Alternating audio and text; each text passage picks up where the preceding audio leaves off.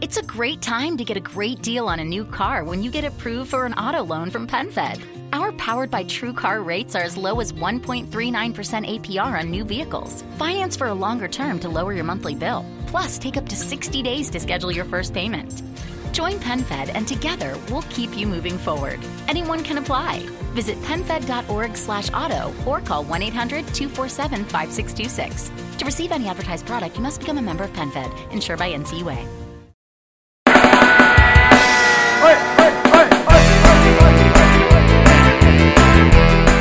Um bom lusco-fusco para você que nos ouve nesse momento de qualquer hora e em qualquer lugar contra-atacante. O meu nome é Gabri e hoje a gente vai fazer um programa pra lá de especial. À minha esquerda eu tenho Pedro Gomes. Muito legal aqui estar hoje, um programa especial. Vamos saber do nosso convidado agora, quem é. E o nosso convidado pra lá de especial é o nome dele, Tim Vickery, que está ao vivo com a gente pelo Skype no Rio de Janeiro. Tim, um bom lusco-fusco pra você. Bom estar aqui, vamos, vamos tabelar um pouco. Isso aí. Tim, eu queria começar já para você perguntando é, o que que te encantou no Brasil ou o que que é o Brasil para você, para você estar tá morando aqui há tanto tempo, né? Normalmente aqui a gente vive sonhando em sair e você fez o caminho inverso. Sim, sim, é um momento complicado, né? Talvez eu estou pensando a mesma coisa agora, mas... Uh, tá difícil, tá difícil. Sim, sim, mais do que 24 anos atrás, o que eu, eu vi, é, eu estava com 29 anos, estava precisando de um novo desafio, eu estava querendo ter a experiência de morar fora, eu pensei se, se não acontece agora, não vai acontecer, é, a gente está voltando para outra época, uma época muito diferente, quando tipo o processo, eu identifiquei que o processo de, de globalização de futebol estava iniciando. Eu pensei que para o Brasil talvez eu terei, terei oportunidades. Mas, olhando para trás, era uma combinação de estupidez, ingenuidade, ingenuidade é, é, uh, é coragem, talvez, né? Porque eu cheguei aqui eu cheguei três semanas depois do Plano Real. É, eu não sabia nada, ninguém contou nada sobre esse plano real. No ano anterior, eu fiquei três semanas, em 93, fiquei três semanas. E teve uma coisa na época que, obviamente, muito nocivo para a população brasileira, mas muito boa para mim na época, que era hiperinflação. Que quer dizer que eu estava mais rico todos os dias. Né? Então eu pensei, caramba, eu vou, eu vou para o Brasil, eu vou morar aqui nem um rei. Aí eu cheguei três semanas, como eu te falei, três semanas depois do, do, do, do real, eu, o real estava valendo mais do que o dólar na época. Nossa. Me fudi, me fudi totalmente. Então eu, eu, eu, entrei, eu não conheci ninguém no Rio, não tinha emprego. Né? Então eu, eu uh, os, primeiros, os primeiros meses foram muito difíceis. A única coisa na época que impediu a minha volta para a Inglaterra foi inverno. eu não posso voltar para a Inglaterra no inverno sem um tostão, é, não, seria humilhante. Então vamos lá, vamos ver.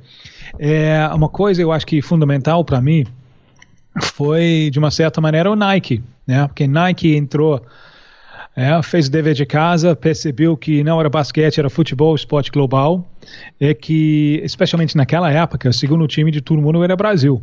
Então Nike entrou com a ideia de vender camisas lá fora. É, através das propagandas de Nike, o perfil da seleção brasileira explodiu. Então, 94 para o, o, público no, no, meu país foi a última Copa dos velhos tempos. Quando antes da Copa você não conheceu ninguém. Né? Durante a Copa, que, que é, isso era graça da Copa antigamente. Durante a Copa você conheceu os caras. Né? Ah, então, antes de 94, o público na Inglaterra nem, nem Romário conheceu. 98 já era totalmente diferente. Por causa da, da, da entrada de Nike e tal, o povo lá já conheceu todo mundo. Então tinha, tinha muito mais interesse de repente. Também foi uma época antes da, da entrada de internet em massa, onde a mídia era mais forte. Então, é, isso foi a onda que. Uh, uh, o ano de paraíso para mim foi 97, porque de repente abriram muitas portas, né, caminhando para para a Copa da França no ano seguinte. E, na verdade, isso é onda que eu tô, eu tô surfando até hoje. Entendi. Ô, Tim, agora falando um pouco dessa diferença é, entre Inglaterra e Brasil. Eu acompanho muito a imprensa inglesa, esportiva principalmente, né? O Daily Mail, Telegraph, The Sun, é, enfim. Depois a gente discute a qualidade desses meios, né? Mas é eu queria te perguntar o seguinte: eu queria te perguntar como você vê essa diferença do sensacionalismo das notícias, dessa de querer de querer dar a notícia, né, primeiro, é, em relação à imprensa inglesa e à brasileira, e já ligando isso, é, eu sei que você tem uma opinião meio alternativa sobre esse fenômeno do Neymar, né, principalmente na Copa do Mundo. Eu vi um texto que você escreveu sobre ele, uma coluna muito interessante que você dá uma visão alternativa ali, você você trata meio que o ah, tudo que Neymar é criticado como meio que um, um sistema de defesa dele próprio. Então eu queria que você falasse um pouco dessas duas coisas, da imprensa inglesa e brasileira, e essa esse, sobre o que você escreveu sobre o Neymar. Uh, Neymar é Bem, para mim não é uma opinião alternativa, é a única que eu tenho, né? Então, é, Neymar é um produto de, de um certo tempo, um certo meio, é, é um jogador que cresceu, ele, ele faz parte da onda que cresceu através de futsal, né? E menos através da, da, da do velho futebol da rua, que está em declínio no mundo todo, né, com consequências tão nocivas para a qualidade de jogo. Né. E velho futebol na rua, uh, totalmente desorganizado, única, única lei que se aplica é mão. Fora disso, é, é, é vamos lá. Né? Então, naquele ambiente, o jogador que surge, naquele ambiente, é, especialmente um jogador habilidoso, franzinho, ele tem que aprender a defender. É, a defesa dele, é, eu lembro o, o grande Zizinho, né, craque da Copa de 50, ídolo de, de jovem Pelé, o grande Zizinho me contou uma vez que o craque sabia quebrar perna que, que, uh, como ninguém. O craque era craque em quebrar perna, porque era uma questão de timing é, o craque tinha que saber quebrar a perna para se defender, né? O Pelé sabia quebrar, né? É, o Neymar, felizmente, joga numa época quando isso não é tão necessário, né? Desde desde o início da década de 90, o, o talento é muito mais protegido. Então, ele não. Ele, ele, a, a, a maneira de defender dele foi usando o juiz porque no futebol organizado que ele jogava sempre tinha um juiz. Então a, a maneira de defender ele era usar o juiz. Cai para o chão, pega a falta. É, a interpretação dele vai um pouco é, é, é, uma maneira exagerada da mesma coisa que acontece, aconteceu no Brasil, exatamente não porque como ainda estou lutando para definir, mas como hum, na visão de alguns virou quase um esporte sem contato em que qualquer contato é, é, é falta. Várias vezes Neymar está tá se jogando mesmo. Várias vezes as, as pessoas podem achar que ele está jogando, mas ele, ele não, não acha. Ele realmente acha que ele está sofrendo falta, porque ele acha que o contato em cima dele é, é uma falta. Uh, então, isso, esses vícios dele, ele, ele, eles vão muito fundo mas ele não desenvolveu esses vícios em isolamento, faz parte do, da cultura em que, em que ele cresceu. Né? E talvez o fato de, de ainda ser Neymar Júnior quer dizer que ele não conseguiu virar adulto, ele não conseguiu sair da, da, da bolha de, de adolescente.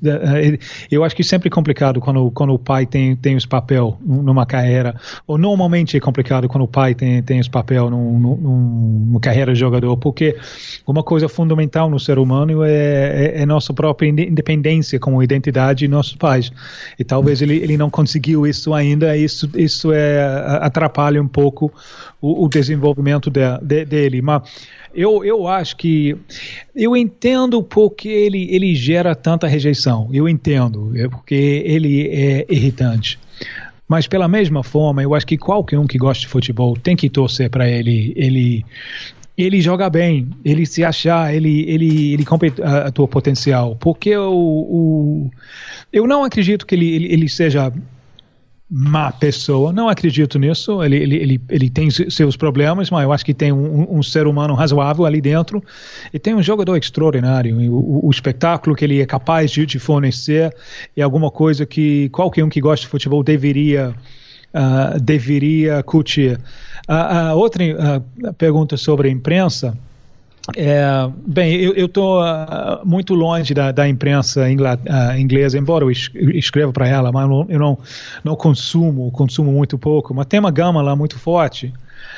uh, em que eu, eu não sei como que é hoje em dia as coisas de, de sensacionalismo, um, porque a imprensa escrita tá, tá lutando para sobreviver. Né? 20 anos atrás, né, 24, 5 anos atrás, quando eu morava lá ainda, The Sun vendia 4, 4 milhões por dia. Né? Eu, eu, eu, eu aposto que é muito menos hoje, hoje em dia.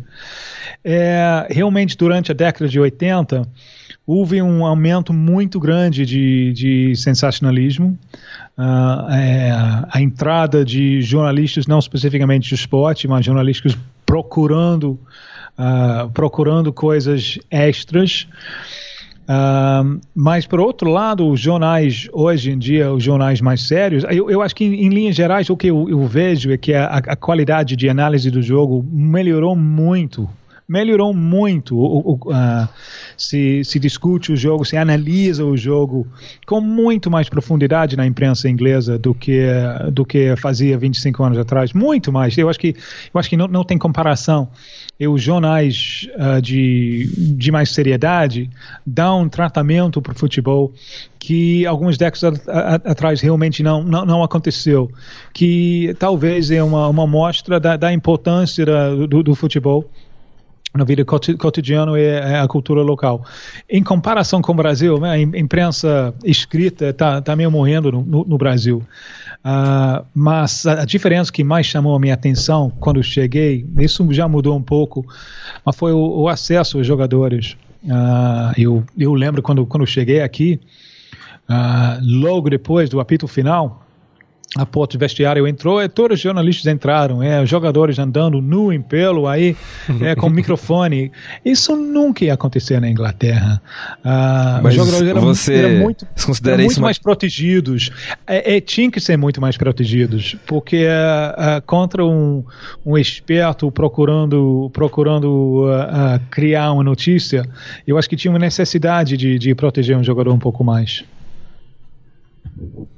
É, então, Tim, você já que entrou nessa questão também da, da imprensa daqui, eu queria perguntar para você, você citou uma vez o abismo social entre jornalistas esportivos e os jogadores é. brasileiros, né? Então eu queria saber como que você vê a desigualdade no Brasil, né? Alguém que não cresceu nessa desigualdade, mas mora nela há muito tempo. Sim, sim, é é a única maneira de fazer sentido do Brasil. Eu acho que uh, a, partir desse, desse abismo social que, uh, que tem. Um, então, falando sobre isso so, so, somente sobre o futebol, eu estou começando a ver isso na, na imprensa inglesa também. Né? A, a, diferença, que antigamente não tinha esse, esse, diferença social. Antigamente, quando eu era, era criança, meio social do, do, do, jornalista era muito parecido. Eles cresceram juntos, um, um, jogadores. Hoje, hoje em dia, não. Hoje em dia, o jornalismo na Inglaterra é muito mais classe média uh, do que era antigamente. É, jogador, bem, tem, tem, tem um perfil lá, mas tem, tem mais do, do tipo, não de classe operária normal, mas até de um tipo underclass. Uh, do que tinha antigamente, porque uh, esse underclass é maior do que era an antigamente. Então, eu vejo esse abismo também. Um, um, jogador na Inglaterra que sofre com isso muito, e Raheem Sterling, sempre tem uma rixa entre imprensa e Raheem Sterling. Não importa o que ele faz, né? Se ele faz uma coisa de ostentação, ele é malhado. A tatuagem. Ele, sim, tatuagem. Se ele compra roupa num, num, lugar muito barato, ele é malhado. Né? Qualquer coisa que ele faz é, é, é impressionante. É com a, a, a imprensa uh, no, no Brasil a imprensa aqui, é, é, a imprensa esportiva em geral, é, é bastante classe média, é, é, tem essa coisa de tratar o jogador como um ser ridículo. Isso é. Isso vai, eu acho que vai muito fundo. Até vai fundo na plateia também, vai fundo na, nas arquibancadas. Né, o jogador de, como, como um ser ridículo. Eu lembro uma vez, eu levei um, um amigo meu, jornalista de Inglaterra, para ver um jogo. É a coisa que mais chamou a atenção foi que quando uma jogada não deu certo, é, muita gente estava tava rindo de tipo desprezo do, do, uhum. do, do, do, jogador. Eu acho que isso, isso faz muito parte da, da cultura local. Sim, sim. É, de fato, parece que a torcida tem uma necessidade de é, ridicularizar o jogador porque trata ele como se fosse um qualquer coisa, ele tá recebendo salário, então ele tem a obrigação de jogar bem, né? Parece. E as redes sociais pioram tudo isso, né? Acentuam ainda mais, né? O jogador tem esse acesso mais direto com o torcedor e eles estão em contato, né? Eles, quando eles procuram feedback, eles veem essa, essa crítica instantânea aí, né? O, o, o, estádio de futebol no Brasil é um lugar de muita raiva. É impressionante. Uma vez um, um leitor meu ele fez uma viagem pela América, América Latina toda. É, ele, ele fez questão de assistir um jogo em, em, em todos os países de, de, América Latina. E depois ele comunicou comigo: olha, onde o ambiente é menos parecido com uma festa é Brasil. Né? Porque a, a, a, raiva é, é, muito grande. Né? O, a, a, sociedade brasileira é, é, é complexa, é contraditória, mas raiva é. é, é, um grande parte disso. É, até o primeiro momento que eu saquei que o, o Bolsonaro era, era uma ameaça real uh, na corrida para presidente foi dentro do estádio de futebol. Quase dois anos atrás, quando o Vasco conseguiu subir, uh, subir uh, o Vasco jogou no Maracanã, final de, de 2016, é, ele foi o jogo. Né? É, é a maneira que o estádio reagiu a ele uh, me deu me deu um certo um, uma certa medo que isso cara esse, esse cara aí uh, era um, era uma uma coisa séria é, da mesma forma que você, você cita o Bolsonaro para falar das torcidas, é, nas próprias torcidas a gente vê essa divisão, né? Como o país está muito polarizado hoje em dia, as próprias torcidas organizadas, elas estão em um conflito hoje em dia entre si, é, entre seguidores do Bolsonaro e não seguidores do Bolsonaro.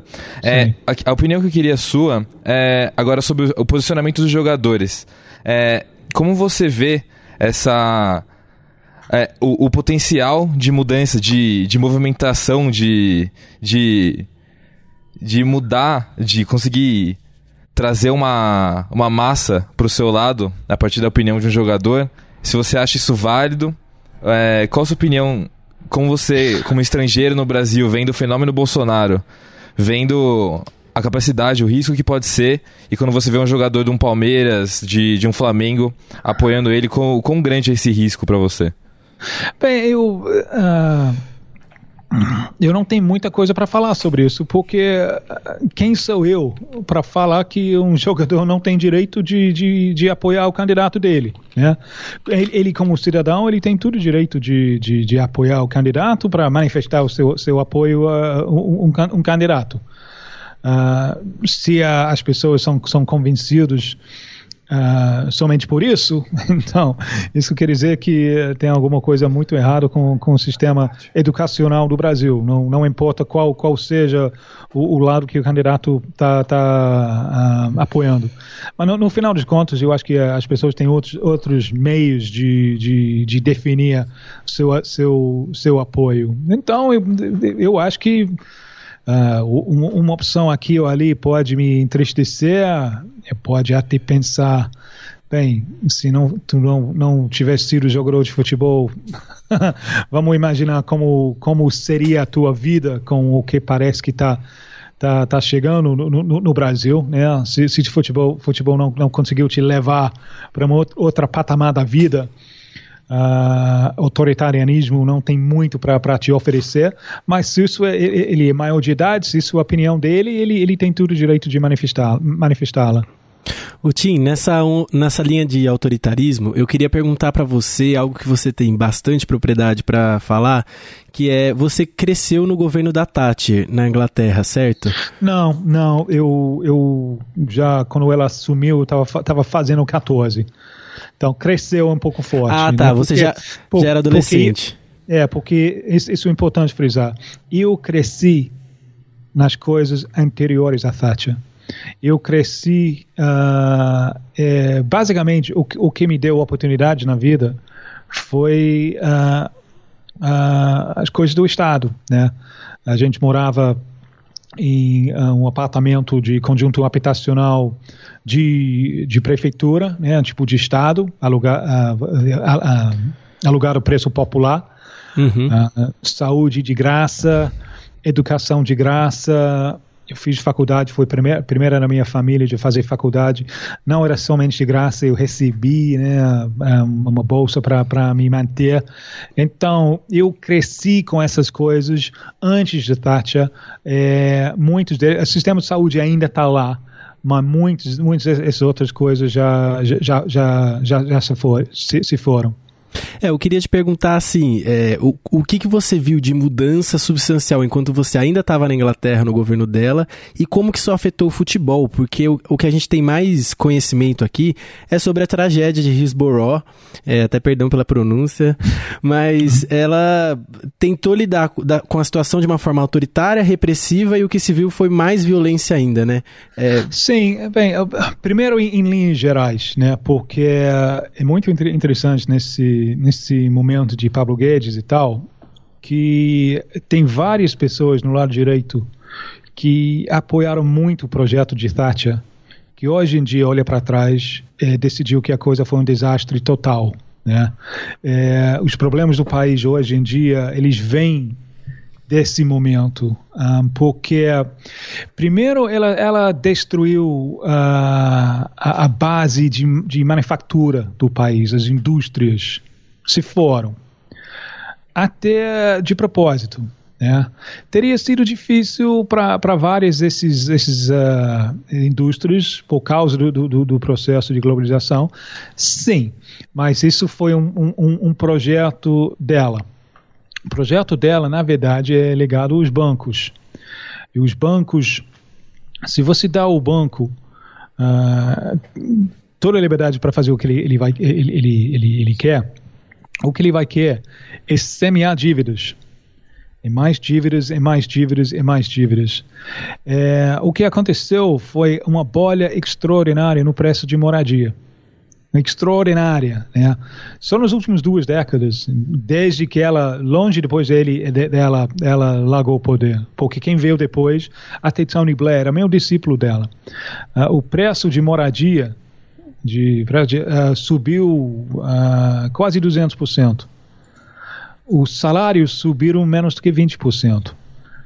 É, é, o segurança de emprego diminuiu muito. Então, você tem uma economia, é, o Brasil está enfrentando o mesmo problema agora, onde uh, as pessoas têm que, têm que trabalhar muito mais só para pagar, pagar moradia. É uma coisa que estrangula a própria economia. Porque se você tem, você, você tem que pagar tanto para uh, moradia, mais para tipo plano saúde e tal, que é realidade no Brasil, mais para faculdade, como acontece agora na, na, na Inglaterra, tu está estrangulando o próprio consumo.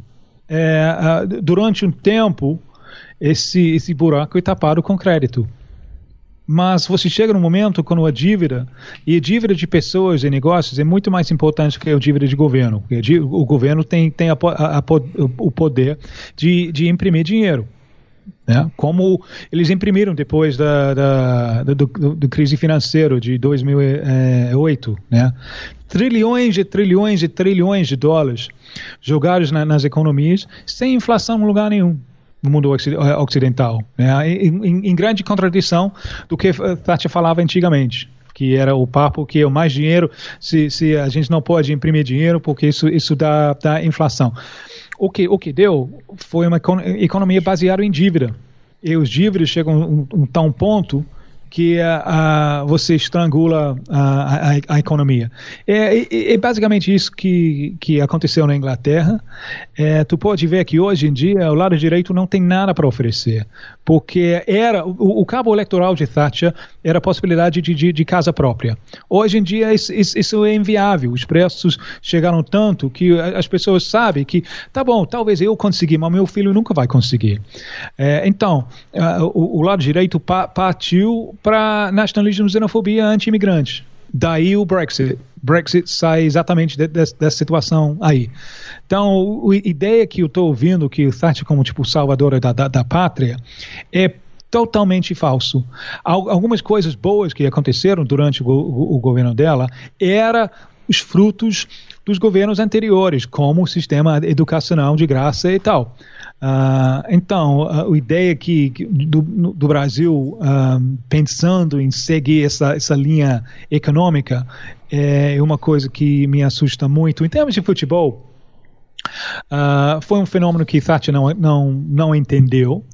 Uh, a ideia dela original para lidar com o hooliganismo era a, acabar com, com torcida dentro do estádio totalmente. É, só ter pela televisão. Aí, o que não faz sentido nenhum, né? Isso, falaram para ela que isso não deu, então ia experimentar com o sistema de cartão de identidade, né, que naquela época a tecnologia não era bom o suficiente, não era boa o suficiente, não, não é, esse é um desastre. É, o acidente de, de, de Hillsborough, o futebol inglês estava matando pessoas numa escala industrial naquela época para vários motivos. Mas Hillsborough era, era polícia, era, era operação da, da, da polícia. Mas o, o que aconteceu depois uh, foi de vários lados um esforço em conjunto para não deixar o futebol morrer, porque era comum na década de 80 ouvir que o futebol inglês uh, ia morrer.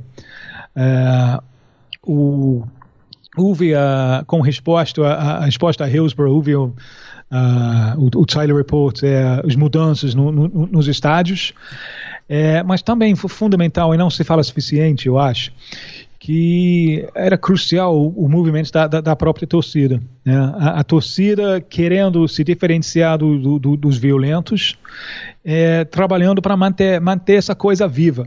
Isso foi uma época antes da internet. Qualquer clube, por mais, mais pequeno que seja, a própria torcida juntou para lançar uma revista que se vendiam lá de fora do, do, dos estádios. Né? Vários clubes tinham até três, quatro revistas escritos pra, pra, pela, pela própria torcida, que eram humorísticas e era também fazendo campanha de, de a gente não quer ser tratado que, que nem gado mais. Então, esse movimento, porque futebol é um fenômeno de massa, nunca vai mudar somente de medidas de, de, de cima por baixo tem que ter medidas de baixo por cima. Essa mudança da cultura foi muito importante. E também uma coisa que, por coincidência, aconteceu na mesma época, foi a onda de ecstasy. Né? A onda de ecstasy, especialmente no tipo 88, a ecstasy entrou em massa, é, é a, a, cultura de juventude mudou, né? Porque de repente, quando o cara talvez o ano anterior estava tava brigando nos arquibancadas, de repente ele ele, ele tá ele tá totalmente chapado no ecstasy, proclamando a, a, a amor dele para o mundo todo. É, é, é então, é, de, então de repente brigar nas arquibancadas ficou um pouco fora de moda. Então, houve vários fatores atuando juntos para melhorar o futebol inglês. Entendi. Falando em melhoria do futebol, é, é, eu já ouvi falar que você não é a favor do, dos campeonatos estaduais aqui no Brasil. Na Inglaterra, a gente não, vê. Isso, isso, isso, é um pouco. Não, um, isso é um pouco simplístico. O problema com o campeonato estadual é que não serve para ninguém.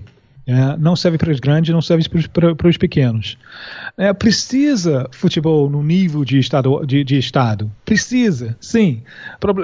Os, os, pequenos têm que jogar mais. Não, exatamente. Então, o problema é como organizar isso, porque o jeito que, que jeito que tá não funciona para ninguém. Não, exatamente. Na Inglaterra a gente vê, se não me engano, são nove divisões nacionais organizadas e, e e realmente é um sistema que parece ter dado certo, né? A gente vê a Premier League estourando, a gente vê até a Championship é, sendo mais relevante que alguns campeonatos, outros campeonatos europeus. E a gente sabe do potencial de, de talento do futebol brasileiro. Então, que outro caminho você conseguiria ver? Alguma sugestão? Ou se você acha que esse modelo inglês devia ser. Te, talvez servir como modelo aí para o Brasil? Não, porque o tamanho do país é tão diferente. Então, eu acho que uh, o, o, futebol no, no, nos níveis inferiores no Brasil tem que, tem que funcionar num, nível estadual. Uh, mas os pequenos têm que jogar mais. Então, uh, o, o, eu não, não estudei isso em profundidade, mas o meu modelo eu acho que seria abandonar o, o, Bem, o calendário brasileiro é um esforço constante para botar 3 litros num, numa garrafa que só cabe dois, né? Então, não funciona. Eu acabaria com o estadual do jeito que está, Então você já está liberando para os grandes uh, meses lá de, de, datas no calendário. Eu acho que o, o ano tem que, tem que começar com, com o Campeonato Brasileiro. Você não, não quer nada competitivo antes do, do, do Campeonato Brasileiro. Então você já está ganhando muito, uh, muito tempo, muito, muito, muitos vagos durante o ano. Os pequenos têm que jogar durante o ano todo. É, aí, o... aí, pelo direito de mais tarde enfrentar os grandes num sistema mata-mata que tu pode fazer na data FIFA, por exemplo, tu pode fazer no meio de semana. Eu acho que, que por aí você tem como manter os pequenos em atividade sem atrapalhar os grandes. É, é, quem organiza isso tudo, né? Quem manda nisso tudo é a CBF. Então vou ser bem direto na minha pergunta, Tim. Quando você demorou, quanto tempo você demorou para entender a CBF e, e qual a sua posição sobre uma organização que literalmente é dona do futebol brasileiro? Uh, ainda estou em tô, é, aprendizagem é constante, né? Então certo. ainda estou aprendendo com isso, mas eu, eu levei eu levei quase uma década para juntar as peças e, e para ver, para entender que muita gente, não somente a CBF, mas nos clubes também, parece que ele, ele, eles têm um interesse no fracasso do, do, do futebol brasileiro. É, é, é um sistema que é, é mantido para falhar. Por quê? Porque falhando, você cria a necessidade de vender que cria a oportunidade de, de colocar dinheiro na bolsa. Então, é, uh, você olha para qual vai ser a agência de mudança, né? É, CBF não vai ser, né? Porque CBF se base, se, é, é baseado nas federações que, que não, não querem mudar. Então, a agência natural seria os clubes. Mas parece que quem está ali dentro nos clubes. Primeiro é complicado, porque você precisa. Um clube não muda nada.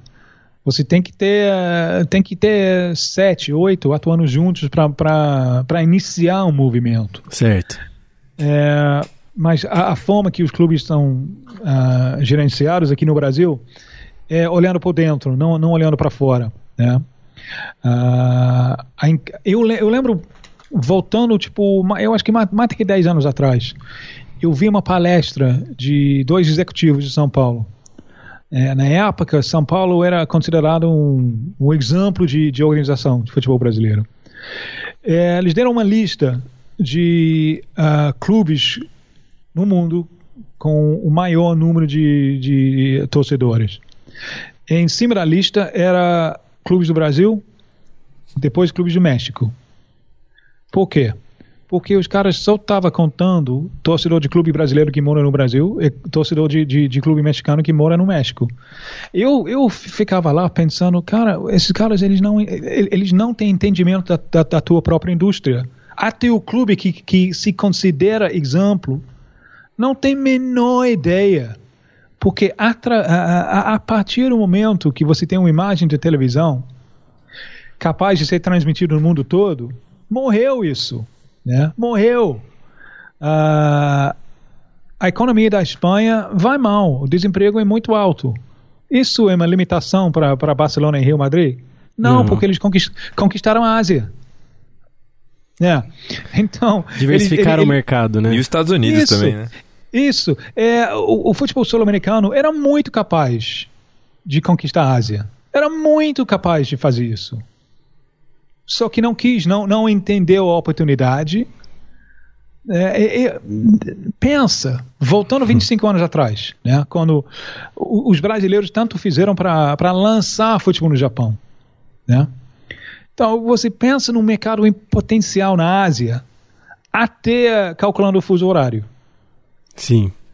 O potencial para ganhar dinheiro criando um espetáculo bom o suficiente que, que é para prender um, um, audiência de neutros na Ásia, que com o tempo seria, seria transformado em, to, em torcedores na Ásia. Certo. Tá até fazendo o caminho Sim, contrário futebol... hoje, né? A gente Sim, vê jogos do campeonato chinês passando ao vivo na TV brasileira hoje, que devia ser totalmente contrário, né? Sim, sim. É, é, futebol brasileiro, futebol sul-americano, teve tudo o potencial para fazer isso. Só que não quis. E depois fica, fica chorando, os europeus têm mais dinheiro, os europeus têm, têm, têm, têm mais dinheiro. É, É, é aquela complexo de coitadinho. sim. Aqui a gente chama de complexo de vira-lata, né? Ô Tim, é, para encerrar o, o nosso programa, eu queria te perguntar uma coisa assim, que foi até a pergunta do Pedro Soaide, que é do Contra-Ataque também, ele pediu para eu fazer essa pergunta para você. Qual que é a importância para um jornalista do seu caderninho e das suas anotações? o que, que você Ah, guarda ali? Ah, é 100%. ah, porque a gente tem que assistir tanto futebol que ah, se eu não estou anotando, eu não estou concentrando, eu não estou, para usar o vocabulário, eu não estou focado. né? Eu estou tipo sonhando com Jennifer Lopez. Por exemplo, eu, eu, eu foi o jogo ontem. Eu vou daqui a pouco para Botafogo Vasco. Ontem foi Fluminense Paraná. Jogo péssimo. Ah, eu já não estou lembrando nada, né? Porque não- mas eu tenho aí código caderno. Então eu tenho esquemas táticos, eu tenho, eu tenho lances principais, eu tenho várias reflexões, coisas que eu estava pensando durante, durante o jogo. Ah, então, para mim é, ah, eu acho que cada jornalista tem que desenvolver seu, seu ah, o, a sua própria maneira de, de, de trabalhar. É, isso, isso é minha maneira. É, e para mim funciona, porque eu quero lembrar, por exemplo, ah, é, quem estava lá no Sul-Americano Sub-20 dois anos atrás? Quem na última safra? Quem fez progresso? Quem, quem já chegou na, na seleção principal, ou um, um clube grande? E quem estagnou? Aí só olhar para o caderno quando eu tenho jogos anotados para ver. Então, para mim, sem caderno é. Eu, eu tenho. Eu, eu, mudei de casa poucos meses atrás. É, foi muito difícil, mas eu tive que, que jogar várias fora. mas, ainda assim, eu, eu, tenho uma pilha de cadernos mais alto do que Peter Crouch. muito legal, Tim. Brigadão por ter é, disponibilizado um tempinho aí pra gente, viu? Para conversar com a gente. Tranquilo, grande prazer. É, e Pedrão, Valeu por estar aqui com a gente de novo na mesa. Obrigado, Gabriel. Obrigado a Contra-Ataque de novo pela oportunidade. Obrigado ao Tim. Continua aí torcendo pelo nosso, pelo nosso futebol brasileiro. Espero que tudo melhore daqui pra frente. Força pro nosso país também, né? Situação complicada. É isso. Muito obrigado de novo ao Tim. O meu nome é Gabri e o Contra-Ataque fica por aqui. Abraço. Half-Death.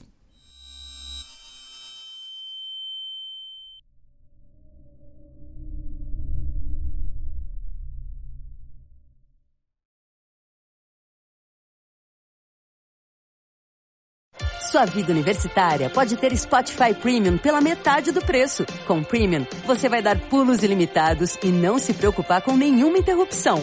Curta as suas músicas preferidas pagando apenas R$ 8,50 por mês. Esse precinho é só para universitário, hein? Música com áudio de qualidade para estudar ou curtir a noite toda com os amigos. E tem mais. Chegou a sua hora. Se você nunca testou o Spotify Premium, ainda tem três meses grátis para fazer isso agora. Seja Premium.